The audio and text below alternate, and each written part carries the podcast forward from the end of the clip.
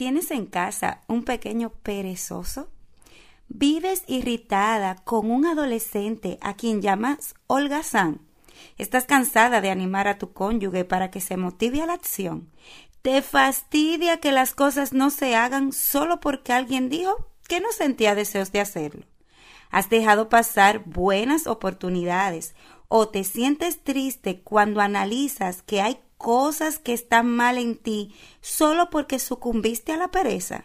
Bueno, pues estás en el lugar indicado, porque en nuestro devocional de hoy aprenderemos qué es la pereza, cuáles son las posibles causas, cómo afecta nuestras vidas y cómo podemos superarla con la ayuda de Dios. Estás escuchando Ancladas a su palabra. Yo soy Kere Mejía desde mi diario devocional y compartiremos la reflexión del día de hoy. A la luz de las escrituras, el perezoso es un individuo que entre dos opciones escoge la que le parece más cómoda, pues mira siempre las ventajas a corto plazo, pero no analiza las consecuencias futuras de su descuido. El libro de los proverbios, empapado de sabiduría, dedica espacios especiales para lanzar advertencias contra la tendencia a la pereza, pues aunque produce un bienestar inmediato, producto de la inacción, necesitamos crear conciencia que su impacto puede terminar en consecuencias a veces irreparables, dando lugar a la culpa, la insatisfacción, frustración, vergüenza e inseguridades. Es así como escuchamos la voz del sabio diciendo, cuidado, que la mano negligente empobrece. El perezoso, aunque esté lleno de sueños, no los alcanza. No ames tanto el sueño para que no te empobrezcas. La pereza es la culpable de que se caiga el techo o se moje la casa. Y al escribir este devocional, escucho la voz de mi mamá colocándose entre los proverbios con una frase que me repitió por años. El Aragán trabaja dos veces. Y aunque en su momento era molesto, la vida misma se encargó de que esta advertencia fuera casi profética. Y aunque el tema de hoy parece simple, te sorprenderá las aristas que vamos a descubrir. Busca dónde anotar invita a otros y prepárate porque vas a ser equipado de una manera especial para vencer la pereza. También podrá ser usada como un instrumento de Dios para guiar a otros en sus batallas contra este mal. La pereza es definida como un hastío, una falta de deseos para trabajar, un desinterés por las cosas que estamos obligados y estamos obligados a hacer cosas en la vida. Sus sinónimos son muy conocidos por ti. Holgazanería, apatía, dejadez, negligencia y el protagonista, vagancia. Puedes llamarlo como tú quieras. El punto aquí es hacer conciencia de sus consecuencias. Todos los seres humanos por naturaleza tendemos a no malgastar energías, a menos que exista algún beneficio que sirva como reforzador positivo y que nos motive a la acción. Para ponerte un ejemplo, hablamos con otros en la vida, o sea, dialogamos, porque necesitamos establecer relaciones sociales para desarrollarnos a lo largo de la vida. Y esto no es malo, no es malo que tú y yo estemos buscando la manera de no malgastar las energías. El asunto está en que los perezosos son personas que están guiadas más por los mecanismos emocionales que los lleva a accionar por impulsos, así que están detrás de satisfacciones inmediatas. No se dejan guiar por los mecanismos que también tenemos los seres humanos, que son mecanismos racionales que gestionan nuestro sistema reflexivo. De ahí que el perezoso no encuentra ninguna satisfacción en alcanzar objetivos porque ellos están buscando un bienestar aquí y ahora. Los objetivos que le proveen bienestar a largo plazo a ellos les parece un fastidio. Por eso tú escuchas al proverbista concluyendo diciendo que el perezoso mete su mano en el plato, indicando que sí desea lo que está ahí en el plato, pero se fatiga aún de llevar la comida a la boca. Hasta que el perezoso no decida asumir el sufrimiento o la incomodidad inmediata que conlleva ir por un objetivo y afronte sus responsabilidades más que evadirlas, no podrá vencer este mal hábito. Es necesario modificar el pensamiento y entrar en la concienciación de que o sufro ahora, levantándome y accionando, para después disfrutar el resultado, o disfruto ahora cruzándome de brazos y sufro las consecuencias de mi holgazanería. Después, la decisión es tuya y mía. ¿Entendiste esta parte?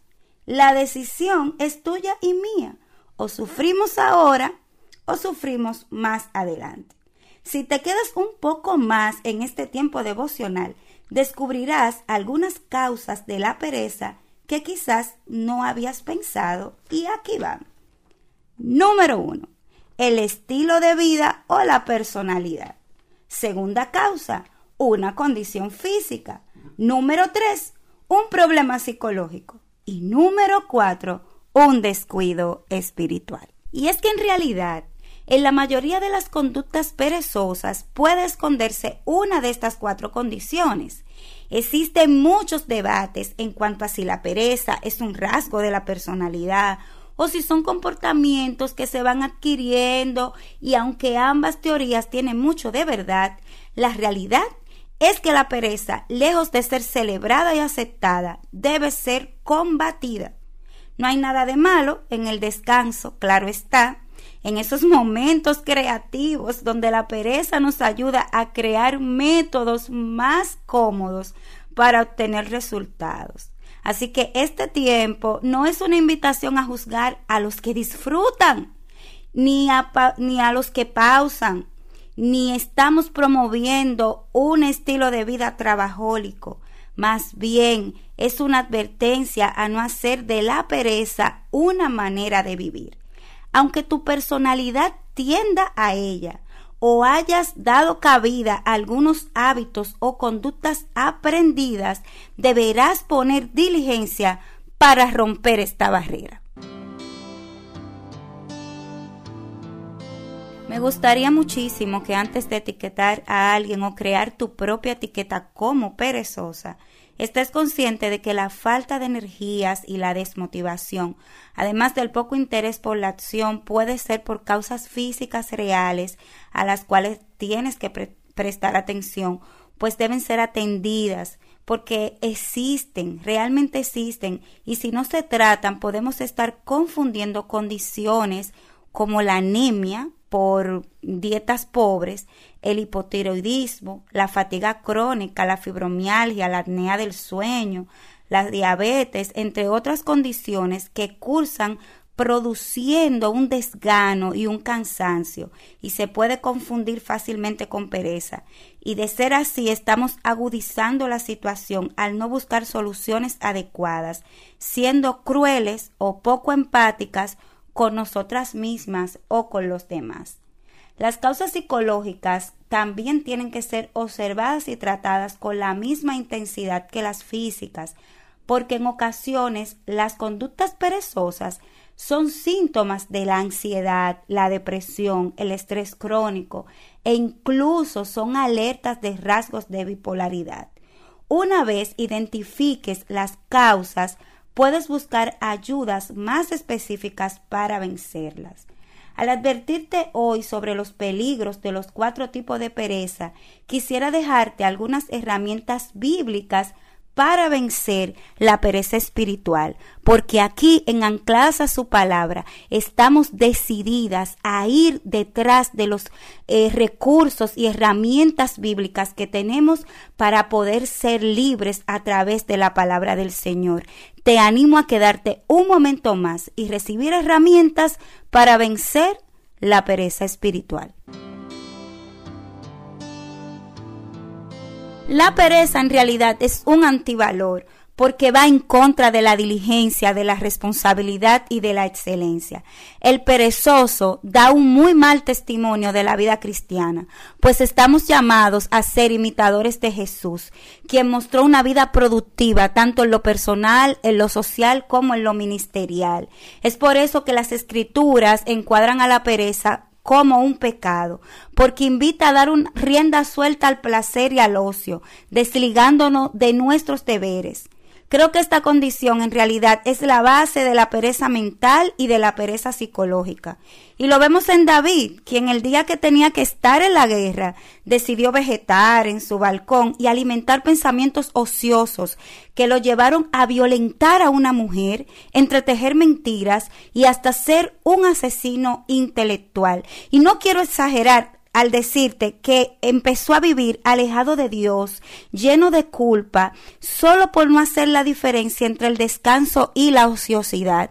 Gracias a Dios, David tuvo la oportunidad de ser confrontado a través del profeta y quizás tú y yo estamos siendo confrontadas este día a través de esta palabra porque en realidad la ociosidad y la pereza nos pueden llevar a tener una condición espiritual paupérrima quiero invitarte a que pienses en que la pereza espiritual es un acto de rebeldía que nos lleva a alimentar los deseos carnales, complaciendo nuestras pasiones. Y esto va desde un simple, yo no tengo deseos de arreglar la cama y por eso no lo hago. Y pasamos a que yo no tengo deseos de leer la Biblia porque esto me aburre y terminamos dejándonos gobernar por todo lo que nuestro cuerpo desea, aunque sea pecado, aunque esto realmente siendo consumado lleve a la muerte y me separe de Dios. Así que hoy es un día para levantarte. no más excusas, mi amiga, no te justifiques. No lo hagas más. Haz los ajustes que tengas que hacer, sal de tu zona de confort Busca métodos que te ayuden a romper con la inercia y disfruta la vida abundante que ofrece el Señor. Y también vamos a hacer el reto de ancladas para esta semana. Estaba deseosa que llegara esta parte porque me parece súper el reto de hoy. Vamos a buscar en nuestras libretas o en nuestro diario devocional o en esas notas de nuestros dispositivos electrónicos y vamos a copilar todos los versículos bíblicos que tiene Proverbios que hablan acerca de la pereza. Y de seguro se empezará a encender una chispa del Espíritu Santo en nosotras. Va a arder algo nuevo que nos va a ayudar a romper con toda esta situación de la pereza. En nuestro próximo encuentro te está esperando una, una sorpresa, un tema especial que tenemos para ti y no quiero que te lo pierdas. Pero antes de despedirme, necesito invitarte a que por favor te suscribas a nuestro canal si no lo has hecho y que te conviertas en una colaboradora de Ancladas a su palabra. ¿Cómo lo puedes hacer? Bueno, pues puedes invitar a tus amigas, a tus familiares a que se suscriban, que activen la campanita y que reciban estos devocionales cada vez que haya uno nuevo. Dios está haciendo cosas maravillosas. Para mí ha sido un placer compartir contigo desde mi diario devocional. Bye bye.